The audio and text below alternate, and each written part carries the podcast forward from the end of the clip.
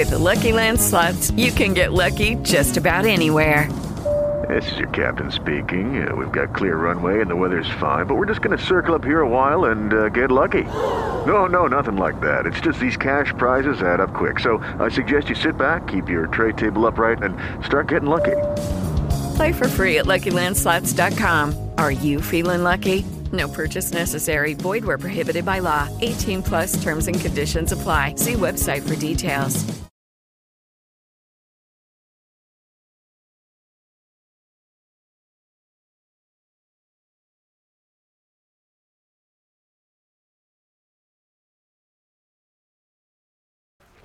Bienvenidos a un nuevo episodio de La Descarga al Cuadrado.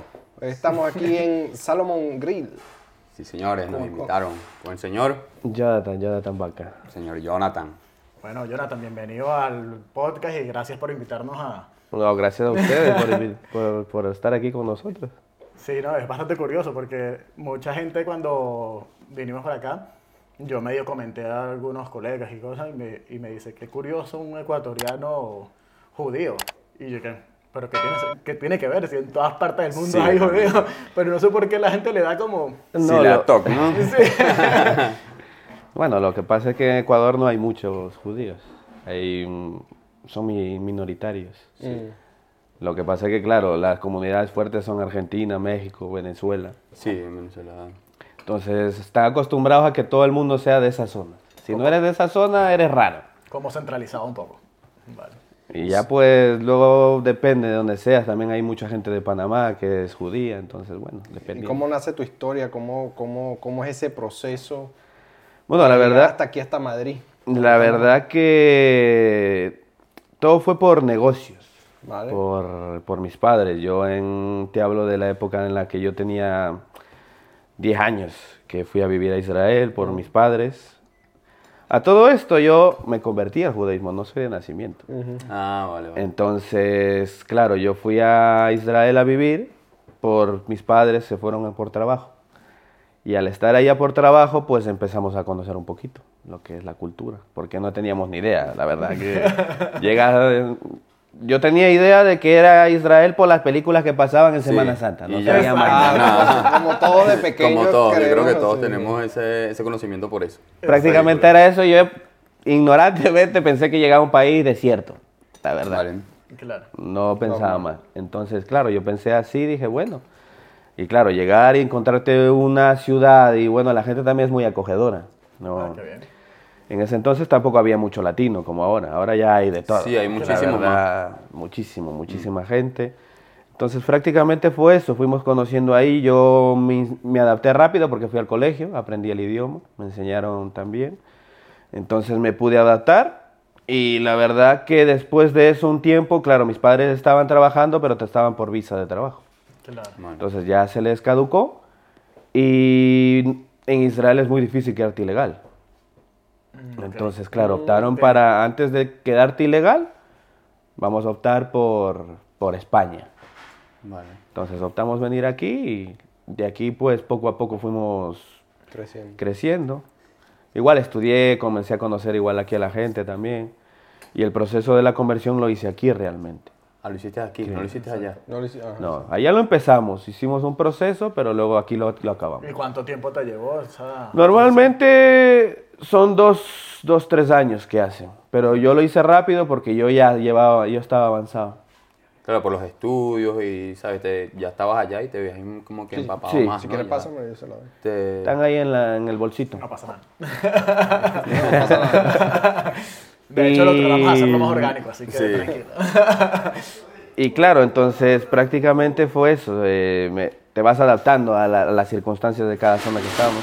Claro. Y nosotros nos llevó menos por eso, porque nosotros ya teníamos como quien ya sabíamos muchas cosas. Como una pequeña adaptación, ya tenías como la inducción adelantada de todo. Entonces- Israel como que tú dijiste, esto es lo mío. Esto es lo mío. La verdad que no, a ver, yo soy de las personas, soy básico como quien dice. Claro, claro. A mí me gusta que tener respuestas.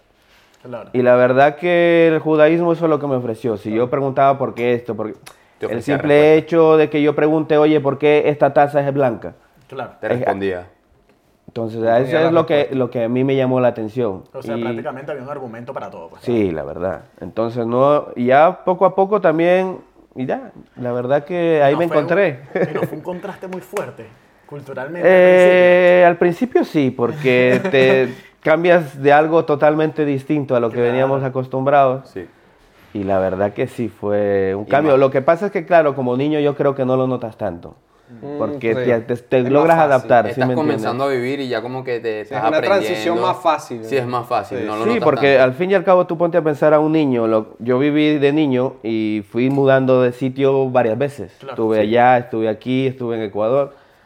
Fue como muchas veces, entonces me tocó adaptarme, la verdad. Sí, cuando eres niño también eres como una esponja, absorbes todo, ¿sabes? Entonces, donde quiera que estaba, pues ibas, te ibas relacionando, ibas haciendo amigos, entonces no lo sentías tanto como a lo mejor lo podían sentir mis padres en ese momento. Sí. Y cuando fuiste al colegio en, en Israel, este, ¿ibas que a un colegio bilingüe o, o cómo hacías? Era puro hebreo, brother. La verdad que, la verdad que, eh, claro que la profesora que nosotros nos enseñaba, la verdad que sabía enseñar bien, porque yo aprendí con ella bien. Y, pero ella hablaba solo, solo, bueno, hablan, la gran mayoría en Israel hablan inglés. Exacto. Vale. Hablan el hebreo, pero el inglés es su segunda lengua. Y la verdad que los niños de, de los 7, 8 años ya logran comunicarse con la gente. Qué bien. Qué bien. Entonces tienen un nivel de inglés muy avanzado. Entonces, pero yo venía de Ecuador. Claro. Yo no sabía inglés, yo sabía a lo mejor un poco de cosas, no sabía. Alguna palabrita. Alguna que otra palabra. Entonces yo estaba muy atrasado al nivel de inglés de ellos. Y dejaste, y dejaste amigos allá cuando... Sí. Claro que es lo, lo, lo, lo que más te... al- al- yo que te digo, al, al niño lo que le golpea es eso, que le quiten su entorno amigos, momento. claro. Exacto. Y claro, ya cuando me adapté otra vez de Israel, otra vez me tocó salir, otra España. vez, no sé qué. De- directo para España. Y claro, ya vine aquí a España. No pasaste por Ecuador más. No, no, no, no. Luego volví, vol- impulso. volví para visitar y tal, pero ya no me adapté. Ya, la verdad Era que es otra completamente distinta. Ya no a eras niño era. también. Claro. Más difícil para adaptar. Entonces ya no, ya el contraste de una cosa y otra ya no, ya no la llevaba. Y no, y también pones los pros y los contras y todo lo que has avanzado y ves que lamentándolo mucho en Latinoamérica todavía hay mucho retraso en algunas cosas, entonces tú dices como que ver. Sí. Claro que te da la nostalgia de regresar y Claro. decir, mira, aquí caminaba cuando era niño, jugaba, lo que sea, pero la verdad que... Sí, siempre te quedan esos bonitos recuerdos, siempre de donde estuviste, momentos complicados, Sí. momentos felices, Sí, ¿sabes? sí, de sí. todo, todo te marca. Yo creo que donde tú vives, en todas partes, tú llevas como una marca. Sí, entonces prácticamente fue eso. Luego después para... Mi, mi padre empezó trabajando así en una tienda gourmet en la que vendían productos kosher. Sí. Ah, no, miento, estaba trabajando en un restaurante, en un restaurante antes en Madrid, el primero que hubo, se llamaba Naomi Grill. Entonces kosher ahí, sí, fue uno de los primeros y ahí él empezó a trabajar de camarero. Entonces de ahí, ahí empezó como pasión. más o menos. La pasión por la cocina. ¿eh? Exactamente. Y la verdad que sí, luego él empezó a trabajar en una tienda y bueno, todo esto nosotros estudiábamos todavía en esa época. Mm. Claro. Y claro, eh, él comenzó a trabajar, ya se hizo conocido de la gente, mucha de la comunidad judía ya lo conocía. Entonces, la verdad, fuimos por ahí metiéndonos. Y después de que él estuvo ahí, eh, hay eh, una zona aquí en Villanueva de la Cañada en la que hay un- una universidad en la Sí. que están solo, no sé si son 700 alumnos judíos. Judío. Entonces, claro, hay, un, hay fuerte allá, entonces decidimos montarnos también una tienda ahí. Bien. Y después del tiempo yo me fui a Israel a vivir un año con mi hermano. Eh, ¿Qué edad tenías cuando te fuiste otra vez a vivir a eh, tendría 26, 27 Ah, años. bueno, ya. Ah, bueno, ya estaba... Sí, yo me fui. Se llama, lo que se llama se- eh, una yeshiva. Es un centro de estudio para jóvenes. Ah, vale. para conocer más sobre las leyes y instruirte un poco más. La verdad que, y te ayuda a madurar también, porque te encuentras con más gente, compartes, Sí. de llegar a un sitio, pues, a, a compartir habitación con más gente, Claro. con gente de todo el mundo. Y para montar el restaurante, eh, tu primera inversión, tuviste que hacer primero. La verdad que te voy a contar cómo fue, porque fue curioso. Eh, la primera, la- el primer restaurante que tuvimos fue allá en Villanueva y se llamaba Super Cook. En la universidad, ¿no? Que nos. Sí, ahí, justo ahí. Y la verdad que yo, si habías trabajado alguna vez de camarero, un verano esporádico para Claro. sacar dinero, lo que sea. Pero yo real no tenía experiencia de nada. No tenía experiencia de nada y Y fue que mi papá se montó y ya nosotros justo estábamos por regresar y cuando regresamos pues mi papá dijo, mira, encárguense ustedes de esto, yo estoy metido en lo otro. Y fue como un poquito forzado, como quien dice, Claro. ¿sabes? Pero luego la verdad que sí, sí fue bien. Comenzamos a aprender mucho también. Ahí aprendí lo que es ser camarero, la verdad que no tenía ni idea. Ni idea, ¿no? Ni idea ni, ga- ni lo que es agarrar una bandeja. No, ni no, nada. lo complicado que es, ¿ah? Sí, Mantener el equilibrio, todas las bebidas, todo. Sí, porque al fin y al cabo parece, tú ves a la gente y parece que es fácil, pero en claro, realidad no, no es es tener un equilibrio, de saber dónde pones exactamente las cosas, lo La más pesado, paciencia que tal. tienes que aprender a tenerla. Sí, también. la paciencia. Jonathan, Y, y- y verdad que sí, también porque elaboras bastante la paciencia con la gente, mucha gente es muy difícil, sobre todo los jóvenes. Ya la gente mayor es un poco más llevadera, pero los jóvenes... Exacto. Una pregunta, Jonathan. ¿Y cómo fue ese, mm, ese proceso de transición de, de pasar a, a comer comida de, de ecuatoriana o, o- o de tu país a pasar a, a la gastronomía? Eh, la verdad que como te digo, fue progresivo. Al nosotros estar en Israel y en Israel pues te tienes que da- adaptar a la cultura en la que estás, Sí. pues ya dejas de comer muchas cosas. Dejamos de comer marisco, dejamos de comer cerdo. Entonces ya no estaba en nuestra alimentación de siempre, entonces no fue difícil. Al día que tomaste el paso de convertirte, sabes que no tienes que comer ciertas Sí. cosas, Claro. pues no, no nos afectó tanto, la verdad. Sí, fue más llevadero porque ya tenías, un, ya tenías la experiencia de vivir en, en ese país y que prácticamente para conseguir ese tipo de productos no lo consigues. Sí, no, porque prácticamente... Sí, me imagino. Así que mismo, pues. Mariscos y tal, no. Parece. No, porque prácticamente es eso. O sea, por ejemplo, mi papá me contaba, me decía, uff, a mí me gustaba, porque en Ecuador hay un ceviche que se llama de concha, que Sí. es de, la, de mejillón. Y a mí me gustaba eso. Y el cangrejo también. Entonces, a ellos supongo que les ha afectado un poco más. Claro. Hombre, claro, claro que sí. Y, pero a nosotros, la verdad, pues bueno, yo era joven y al fin y al cabo lo que me den de comer comía. Claro, claro. Claro que extrañaba las típicas comidas que me hacía mi abuela, lo que sea, pero Mencionaste ahora mismo algo muy curioso que es eh, que no podías comer cerdo. Explícanos un poco cómo, cómo, cómo llevas ese tema o cómo es ese tema de, de los animales. ¿Qué tipo de animales puedes comer o no puedes comer? en- Normalmente, en normalmente eh, eh, se puede comer todos los que rumian y tienen la pezulla partida. Los que rumian es como la vaca, la, la que vaca, el almacena toro. su, la, el toro, la oveja, el, el cerdo tiene la pezulla partida, pero tú le echas cualquier cosa y come. Exacto. Entonces no, no se puede comer. Los Hasta- mari- Hasta el proceso de, de, de cómo sacrifican el animal es totalmente distinto. ¿no? También, también, depende de, de- Porque nosotros le hacemos... Aquí, bueno, yo también he tenido la, la oportunidad de ir al matadero aquí, de Sí. ver cómo matan. Y la verdad que al principio impacta un poco, porque no estás acostumbrado a esas cosas, pero sí. Lo que cuentan, o lo que por lo menos yo sé, es que sufre menos el animal con el corte que le hacen, porque Exacto. tienen unos especies de cuchillos muy finitos, Sí. en la que le cortan de una la, yugul- la, la tráquea y entonces se desangra el Se animal. ahí. Aquí lo que hacen, acostumbrados, no se puede mucho hablar de ese tema, pero sé que les disparan, les meten un tiro en la cabeza. Pero el animal todavía sigue vivo. Claro. Y lo que hace es, Sufre. Nosotros tenemos como ley no hacer sufrir al animal. Claro. Si tú haces sufrir al animal, no puedes comer de la carne. Claro. Porque el- todo el sufrimiento pasa a la carne. Entonces te puede... Mm, ¿Me entiendes? Sí. Y Entonces- supuestamente hasta que hasta tiene un sabor diferente, ¿sabes? Yo porque Claro, no porque- he tenido la oportunidad de probarlo todavía, pues. Pasa un proceso, todos son Claro. procesos. Nosotros lo que tampoco podemos comer sangre, entonces lo que hacemos es tratar de desangrar lo máximo la carne. Vale. Ahí siempre queda un resto, pero ya es lo, lo mínimo que tiene la carne. vale, vale. Entonces, la verdad que todo ese proceso ayuda a que la carne sea un poco más saludable.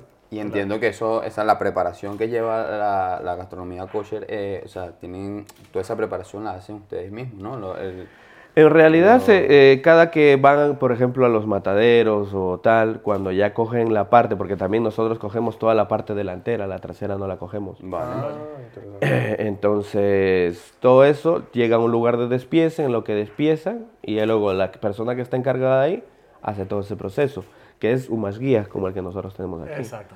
Te llevan como un certificado y todo aquello. Entonces, ellos son las personas en los que les dice eso tienen que hacerlo de tal manera, de tal, tal, tal, para que se cumpla todo De bien. hecho, es bastante curioso porque ustedes tienen un control de calidad extra. Por En realidad todo este es plus. Todo es plus, ya sea, por ejemplo, otro tema del vino. El vino también lleva un proceso muy largo. Ah, sí. y también es complicado. Mm, no sabía el vino. Del vino no lo sabía. No lo me, acabo, sabía. me acabo de enterar ¿Cómo, cómo, mismo. cómo- cómo es ese proceso del vino? O sea, Eh, no- por ejemplo, eh, también he tenido la oportunidad de estar ahí. La verdad que sí he he tenido oportunidad de estar en varios sitios. Y tienes un proceso desde hasta que tiran en los camiones la uva en el donde lo trituran. Sí. Eh, todo esos procesos lo tiene que hacer un judío. La persona no judía no puede estar ahí. Ellos te apoyan por si hay un fallo en la máquina o cualquier... Pero todo eso tiene que hacerlo un judío. Todos los procesos. Para que el vino pueda ser kosher. Todo es kosher, todo. Todo, no hay nada que Hasta no las kosher. salsas, todo. sí, Todo, sí. todo, todos los procesos, ya te Lácteo, digo, el lácteo igual, Ah, el queso también. igual tiene que tener su proceso, todo. De hecho, lo que, te- lo que me refería era que tienes, o sea, tienes los controles sanitarios de, de España, pues estamos aquí en Madrid. Pero tiene un control co- extra. un control extra que viene un especialista judío a verificar que todos tus productos sean kosher y que estén en perfecto estado. Eh, prácticamente aquí tenemos una lista que te da la comunidad judía de todos los, los productos que ellos tienen envasados o, pro- o que Vale. van a las fábricas y que ellos controlan. No puedo comer todos los productos porque hay productos que tienen un derivado de, de esto, de aquello. Exacto. Eh, por ejemplo, por ponerte un ejemplo, alguna, algunos, algunas gelatinas tienen pues la cochinilla que se habla para Eso darle. Para darle el... el, to- el toque Estaba rojo. buscando el nombre y no me acuerdo. Entonces, todas esas cosas tienen que pasar una revisión porque la verdad, no, bueno, hay personas que, le da igual. Pero. Pero- la persona que cumple siempre está viendo qué tiene, qué no tiene. Entonces, la verdad, si, si eres cumplidor vean- verdaderamente, pues, No, que y- tratas de cuidarte. Y si te fijas, o sea, según lo que nos estás comentando, es como, es una gastronomía muy pura, ¿sabes? Sí. Porque no consume, no te alimentas de animales que han sufrido, ¿me entiendes? Es algo... y no, y es más natural, es pues. más, sí, es más puro, es lo que te digo. Ahora, el tema, el tema aquí del restaurante, eh, yo estaba hablando con John, este, no, no tengo muy claro el tema de la fusión. Él me dijo que están como que fusionando, haciendo fusiones. Eh, en realidad es esto, o sea, si tú ves la carta, pues tenemos lo que nosotros llamamos en nuestro país patacones. Que Exacto, eso, eso me llama la atención. Ajá, ¿sí? Ustedes le llaman un tostón. Bueno, pues por mantener como quien dice un poquito, Un poquito de, lo, de la costumbre. de lo que vinimos. O sea, Sí. porque Claro, quieras o no, yo soy judío, vivo en España, pero igual sigo siendo ecuatoriano. Claro, Claro. claro. Entonces, pues sí, por mantener un poquito de todo. Tenemos chaufa que es de los, de los peruanos y un poquito de todo. Entonces tratas de adaptar para que la gente, pues hay gente latina que viene y dice, ah, mira, patacones, pues mira, ponme esto. Claro. Y la gente nueva que viene y dice, ¿qué es esto? Pues pruébalo y verás que te gusta. Y la verdad que es algo que, Sí, que sí, llama bastante Que llama la atención. A O mí sea, me que- llama la atención. Sí, no, es increíble, porque esa era la pregunta que iba a formularte. que bueno, que no es exclusivo únicamente para judíos. O sea, puede venir cualquier persona. Sí, sí, a estamos abiertos, o sea-. Eh, la otra vez, por ejemplo, estaba, mi hermano me contó que un chico le, le había dicho, le ha dicho, en plan broma, que la, la mujer iba a venir a comer porque por no sé qué tema. Y claro, él le había dicho, y claro, él no es judío. Le dice, bueno, bueno, yo no sé si a lo mejor a mí no me dejen entrar. Y se reía. Digo, en realidad no sé si la gente pueda pensar eso, que a lo mejor aquí no vamos a dejar entrar a la gente, Exacto. o que por ser judío nosotros... No reciben a personas, claro. Entonces la verdad que aquí a todo el mundo. todo el mundo es bienvenido. Y la verdad que hasta los mismos vecinos han Bueno. venido. Ya saben, tienen las puertas abiertas para que vengan a, a Salom- a Salomón Grill. Entonces la verdad que sí, prácticamente es eso. O sea, cualquier persona que quiera venir a comer está invitado. bienvenido. Igual en la descripción abajo, en este momento voy a poner la dirección exacta para que sepan. Exacto. Y ¿Hace las redes sociales. reservas o algo para venir? Yo siempre recomiendo, porque esto va, normalmente hay gente que por ejemplo me pregunta, ¿cuándo tienes más, cuándo tienes menos? Digo, es relativo. Claro. Soy básicamente turista. O sea, la verdad que por donde estoy situado hay mucho turista. Entonces, a lo mejor hoy día puedo estar tranquilo como mañana vengan todo el mundo. Un golpe, sí, un golpe de Y turista. a lo mejor estamos la tarde tranquilos, como todo el mundo viene a comer a la misma hora. Sí, eso es típico. Entonces yo por eso siempre digo, reserva porque vas a tener asegurada tu mesa. Perfecto. Porque aquí más sano. tratamos de hacer eso. Es lo más sano. ¿Y por qué medios? Normalmente por Instagram, por Facebook o simplemente por la llamada que me hacen, por Ah, siempre que suena el Por eso teléfono. lo dejamos ahí para que... Y o por llamada o por WhatsApp, siempre nos movemos por ahí. Ahora cuéntame, el tema de emprender en España, Madrid, ¿se les hizo difícil? ¿Se les ha hecho complicado? Eh, poco a poco, yo creo que fuimos de a poco. O sea, realmente yo lo que pienso ahora analizando, cuando fui niño no me di cuenta de esas cosas, Claro. pero Sí. Después es poco a poco. Hay, hay veces que sí sientes mucha presión. Y es la necesidad también del momento, de cómo Claro. estás, cómo no estás. Que a lo mejor pues te desesperas, pero yo creo que tomando las cosas con calma pues vas, vas poco a poco. Nosotros aquí, mi padre llegó a trabajar, de trabajar en, en- en Ecuador en la radio, porque él era, trabajaba en radio en Ecuador, Era el locutor. hasta sí, hasta llegar aquí a trabajar en el eh, de construcción. Exacto. O sea, cuando tú cambias un país, pues tienes que estar dispuesto a, A Para todo. todo. a jugártela toda. No puedes estar, no, en esto no quiero, en esto sí, en Sí, esto no. literal. Me lo dice a nosotros que también hemos pasado por eso. Literal. Por eso nos sentimos tan identificados. Claro, yo yo, creo que ese es el mal de todo inmigrante. Pues, Sí. o sea, que tienes que pasar por todo para... De hecho, te enseña como un crecimiento personal. Yo lo Total. veo así, como que ya después empiezas a valorar algunos trabajos que tú en tu país despreciabas porque decías como que... Pero ahí es cuando te das cuenta como que todo trabajo tiene su valor. Sí, sí, sí. Y a lo mejor es un trampolín para llegar a donde Eh, quieres llegar. es que prácticamente es eso. Hay gente que. Yo tengo amigos conocidos, ya muchos aquí, pero cada vez que se van, por ejemplo, a un país, piensa que es más fácil que aquí y realmente no, es igual. Incluso hasta. Si te das cuenta, España es el único país de Europa que habla español. El resto es todo inglés. Sí, y tienes sí. que saber inglés para moverte. Para moverte, sí. Para Y la verdad que te mueves a otros lados y te va a tocar trabajar de lo mismo porque no sabes el idioma. Claro. No, y, Y, lo, y aunque sepas el idioma, igual, ¿sabes? y lo Sí, curioso aquí también es que tu padre ya no está aquí. Tu padre está en Dallas, que estuvimos hablando la vez Sí, sí, sí, sí. eh, tuvo ¿Por una. Porque le salió una oportunidad y siempre tuvo ese sueño de ir a Estados Unidos. Ah, vale. Ah, ya. Eh, fue la como, como quien cuando tenía la, la, la esta de salir de Ecuador, porque la verdad que no tuvo la necesidad, porque trabajaba bien, tenía un buen trabajo. Mis abuelos eh, siempre han sido unas personas de- que se podía vivir, como Exacto. quien dice. No les hacía falta, sino que mi padre, como yo siempre he dicho, cuando se le mete algo en la cabeza, Nadie puede. Nadie lo para. entonces se le metió en la cabeza salir del país y quiso salir. Y estaba en sus opciones España o Estados Unidos. Claro. Resulta que luego se le presentó, pero esto ya es todo por, como nosotros dimos, por Dios. Ya Exacto. porque teníamos que nosotros pasar un proceso Totalmente. que fuimos y llegamos allá. Llegó allá. Claro. Pero realmente fue eso. Es que se trata de eso. Tú cuando este, estás en varios trabajos, cuando te toca emigrar a varios países o lo que sea, eso es un proceso y todo es un aprendizaje para llegar a siempre como un objetivo. Fíjate que el objetivo de ustedes, bueno, nada, mo- montar restaurantes, tener sus negocios y tal, pero tuvieron que pasar un proceso. Claro, Eh, eso es lo que... es o sea, no- si, si a mí me cuentas que cuando yo tenía 10 años iba a llegar a estar hasta este punto, no me lo hubiera creído. No te lo fueras creído. Porque yo, la verdad que como todo niño sueña con ser algo de... de- Claro. De grande, sí, sí, sí. sí, Sí. Entonces Total. yo, yo me veía en mi país y siendo un profesional en mi país. Claro. Pero claro, nunca pensé que iba a salir afuera. Prácticamente porque, bueno, la situación lo, lo llevó, pero como te digo, el sueño de uno es quedarse ahí mismo. ¿Para qué se va a mover? claro, claro. Si ahí tiene todos sus amigos, su familia. Claro, es tu tierra, ¿sabes? Es tu tierra donde Salir de la naciste. zona de confort, pues.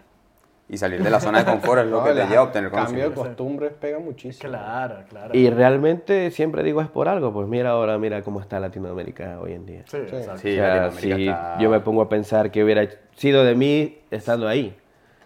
La Está verdad, y complicado. complicado. Hoy en día Ecuador está bárbaro, o sea, no se puede vivir. Sí, sí. No, y me siento identificado contigo también por eso, porque uno ha pasado tantas cosas aquí, ¿sabes? Que Claro. ya como que ahora es que uno está haciendo lo que a uno le gusta, ¿me entiendes? Sí. Entonces tú dices, bueno, todo tiene como un fin. Sí, la verdad, pero yo siempre soy, por lo menos yo pienso que hay que ser agradecido donde se está, porque Sí, por más de que no te pueda gustar el país o la gente que vive aquí, no te ha cerrado las puertas, has, Claro, has estado aquí. efectivamente. Entonces, y aquí has tenido la oportunidad que a lo mejor en nuestros países No la tenemos. lastimosamente no la hemos tenido. Pero aquí, gracias a Dios, pues bueno, hemos logrado cumplir un objetivo, no todos, Exacto. pero por lo menos uno. Estás en el proceso de... O estás en el proceso. Y montar sucursal en Estados Unidos. De... Bueno, eso es... eh, eh, eh, ahí estamos, ya, que tienes, ¿sabes? ya que tienes a tu padre allá, oye, Entonces, claro, fue, todo se cruzó porque prácticamente teníamos pensado abrir, pero imagínate no a este nivel. Claro. Teníamos pensado abrir y justo estábamos buscando por aquí, por la zona, un restaurante y encontramos uno más, para, más por abajo, pero más pequeñito. Más pequeño. Claro. Entonces, claro, nosotros eh, analizando, bueno, para empezar y ya luego nos podemos mudar. Pero claro, yo luego analizando porque yo con esto trabajo con mi hermano, junto con mi hermano, que ahora no está, pero junto con mi hermano, y claro, en ese momento era mi padre. Éramos los tres, Mm, vale. pero prácticamente la cabeza era él, porque él era el que más experiencia tenía en el sector. Claro. Porque él tuvo después del que nosotros tuvimos en Villanueva otro, eh, más cerca por, la, por Metro Canal, más o menos. Mm, Y tenía otro en el que no era tan pequeño, pero igual venía mucho extranjero, entonces ahí se dio a conocer. Claro. Y lo conocía mucha gente, mucha gente venía, grupos, entonces... ¿Y en Madrid tienen nada más solo este local? No, hay más. Hay más. Hay más. Hay una pizzería, hay otro sitio por Chueca que es vegano. y hay otra de carne que también está más o menos cerca de la pizzería, que es normalmente donde la, está la, la sinagoga grande, que nosotros la llamamos, la principal de Madrid. Entonces se mueven más por ahí por, por tema que hay, hay judíos viviendo por ahí. Pero nosotros queríamos adaptarnos también a la gente de fuera, Claro. Porque mucha gente de fuera se mueve claro. por estos lados. Aprovechar Sí, eso un también. barrio claro. muy concurrido de- en cuanto a turistas. Y la verdad, pues a veces llegan y dicen, mira, eh, no sabía que estabas por aquí, justo estaba buscando un restaurante y vi que estabas a 10 minutos. Y "Ah, pues mira. Y claro, da la, gracias a Dios estamos aquí al lado de- del palacio. Sí, sí, sí, ahí pegado. Sí, estás en un sitio céntrico, o sea, se mueven bastante. Y. Madrid es un sitio muy, es, un, un- es una ciudad muy turística. Sí, sí. España es una ciudad muy La- la- y la verdad que palacio. al, al- al- al judío le gusta bastante Madrid. ¿eh? O sea, también estaba en Barcelona, tuve esta de estar en Barcelona, también un restaurante ahí, judío, y la verdad que es concurrido, o sea, se mueven bastante por España. Y Oye, qué bien, porque, o sea, por lo menos mi papá, em, yo siempre como que he tenido más conocimiento hacia, hacia, hacia los judíos, porque mi papá tiene 30 años trabajando con judíos. Y, pero aquí en España muy poco había visto, ¿sabes? En realidad no hay muchos, creo que seremos 20.000 en toda España. Acos- Si tú comparas España con Francia, que hay 300.000, o Ah, Londres, bueno. que hay claro. una barbaridad, pues esto es nada. No es nada. o sea, Y la verdad que nosotros lo que intentamos eh, es eso, tratar de ampliarnos un poco más y hacer que la gente conozca.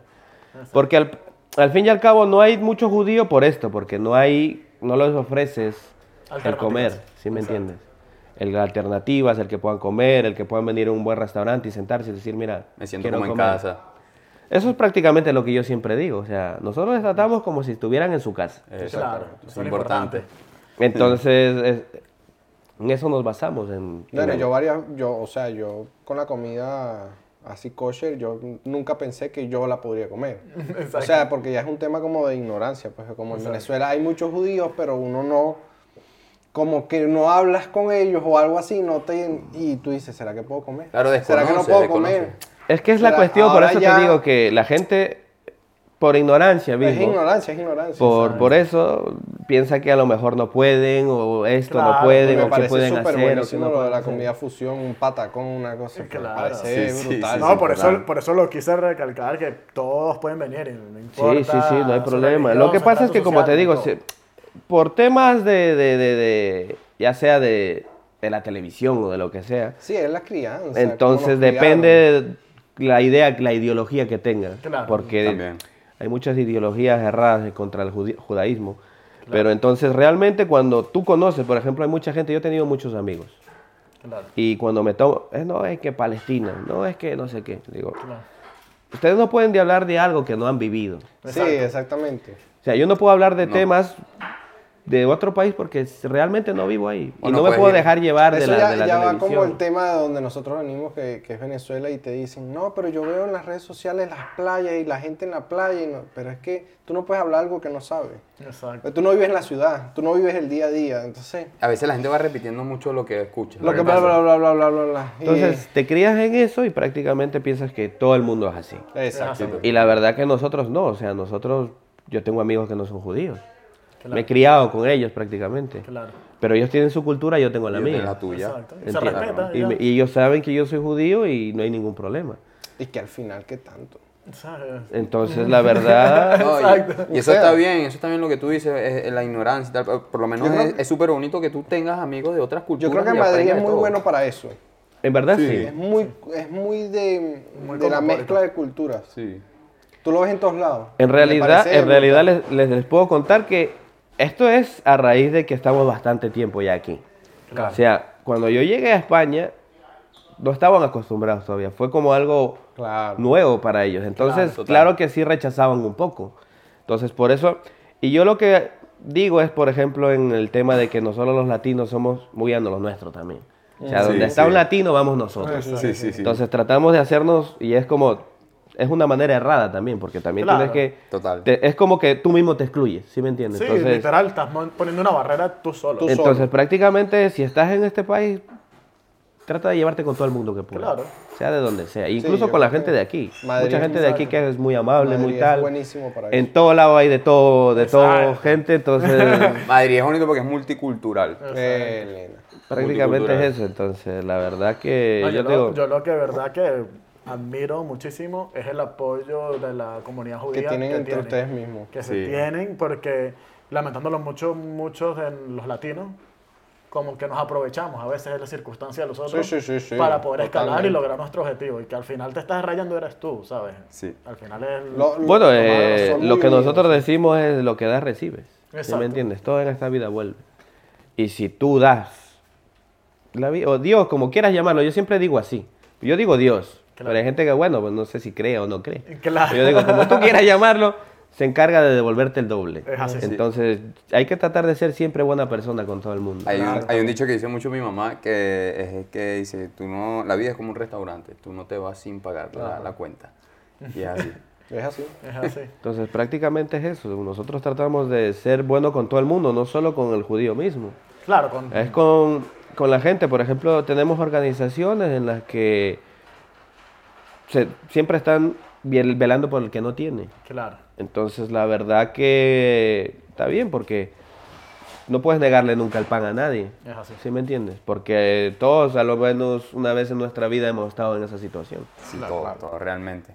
Y bueno, ya ahorita para cerrar, un mensaje que le quieras a la gente o una invitación que le quieras dar a la gente para que vengan a tu Pues local. que aquí están en su casa, señores, así como ustedes. Que aquí están en su casa y que son bienvenidos, que no tengan miedo a venir porque no somos malos ni comemos.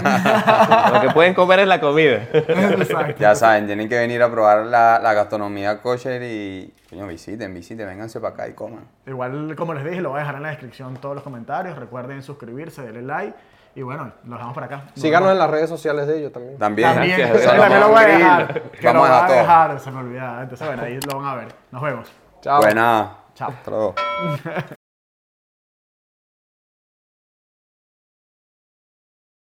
With the Lucky Land slots, you can get lucky just about anywhere. This is your captain speaking. Uh, we've got clear runway and the weather's fine, but we're just going to circle up here a while and uh, get lucky. No, no, nothing like that. It's just these cash prizes add up quick. So I suggest you sit back, keep your tray table upright, and start getting lucky. Play for free at LuckyLandSlots.com. Are you feeling lucky? No purchase necessary. Void where prohibited by law. 18 plus terms and conditions apply. See website for details.